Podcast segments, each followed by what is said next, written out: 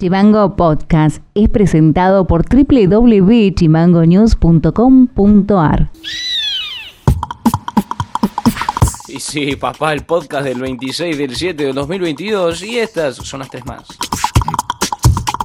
Y hoy, martes 26, el gobierno cierra el periodo de inscripción para quienes busquen acceder al subsidio en las facturas de luz y gas. Hasta el momento, unos 3.443.386 hogares de todo el país ya cargaron sus datos en el registro de acceso a los subsidios de energía. Sin embargo, aún existen algunos usuarios que no lo hicieron. Para obtener un turno presencial, los usuarios tienen que acudir a la oficina del ANSES y allí presentar la última boleta del servicio de gas o electricidad junto con los siguientes datos número de medidor y de cliente, servicio, cuenta, contrato o NIS que están en la factura de energía eléctrica y gas natural por red.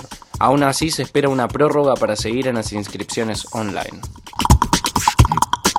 En Tierra del Fuego se registraron 227 nuevos casos de COVID-19. Así lo informó el Ministerio de Salud en su parte semanal de la situación. Allí también se dio a conocer que dos personas con coronavirus se encuentran internadas en sala común y otra en terapia intensiva en el Hospital de Río Grande. El intendente Martín Chopérez firmó un convenio con la dirigencia de ATSA y ATE para establecer la reducción horaria de 6 horas para el personal de la sanidad. La medida no solo alcanza a profesionales médicos, sino a todos los trabajadores y trabajadoras pertenecientes a la Secretaría de Salud Municipal. Noti Audio.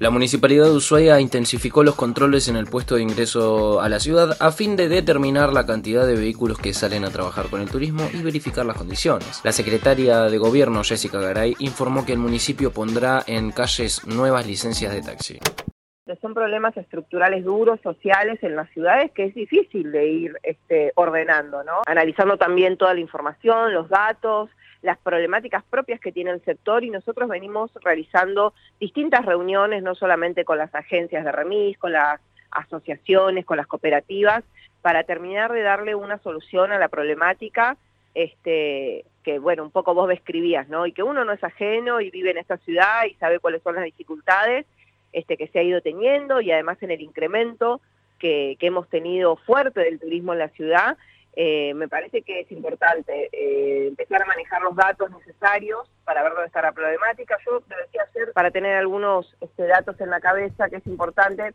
porque digo, para nosotros se ve como ejecutivo muy fácil pararnos en el lugar solamente de fiscalizadores, darlos y la problemática no se resuelve, ni con las infracciones, como decimos siempre, no hay problemas que no es solo la infracción, el, tener políticas solamente punitorias, me parece que hay mucha más información y variables que terminan complejizando la discusión sobre el servicio del transporte público de pasajeros, que es más que incluso que los remis y los taxis. Nosotros vamos a incorporar nuevas licencias al servicio, lo que estamos intentando es, digo, poner toda la información sobre la mesa porque la variable del turismo está, pero también es cierto que se generaron políticas a nivel nacional y locales para que el turismo este creciera como creció también, pero después, digo, el servicio sigue todo el año y lo que nosotros también necesitamos es que trabajen para la comunidad, ¿no?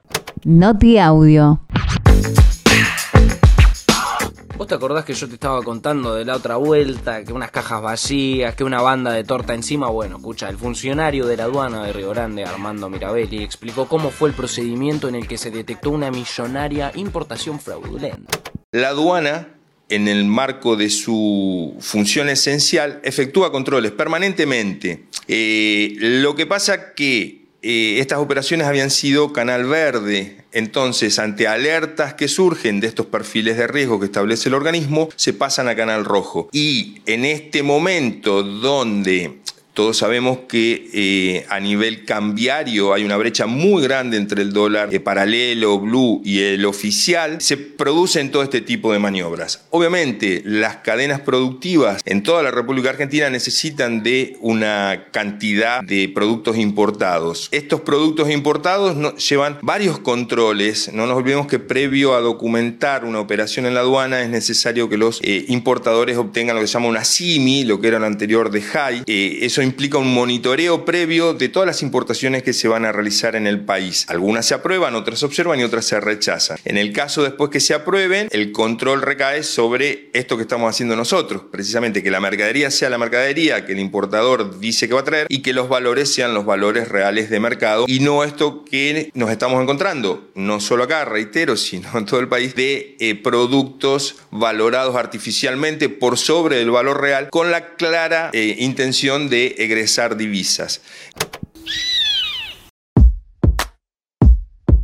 Para más contenido, seguinos en Facebook, en Twitter e Instagram como chimango.news. Eso ha sido todo por hoy, nos estaremos encontrando en el próximo resumen informativo. Acordate de seguirnos en Spotify como Chimango News o comunicándote con nosotros a través del 2901 6506 66. Abrazo grande. Chimango Podcast es conducido por Ilian Sánchez, producción periodística Fede García y Martina Alfaro, diseño y redes Mica Orbe.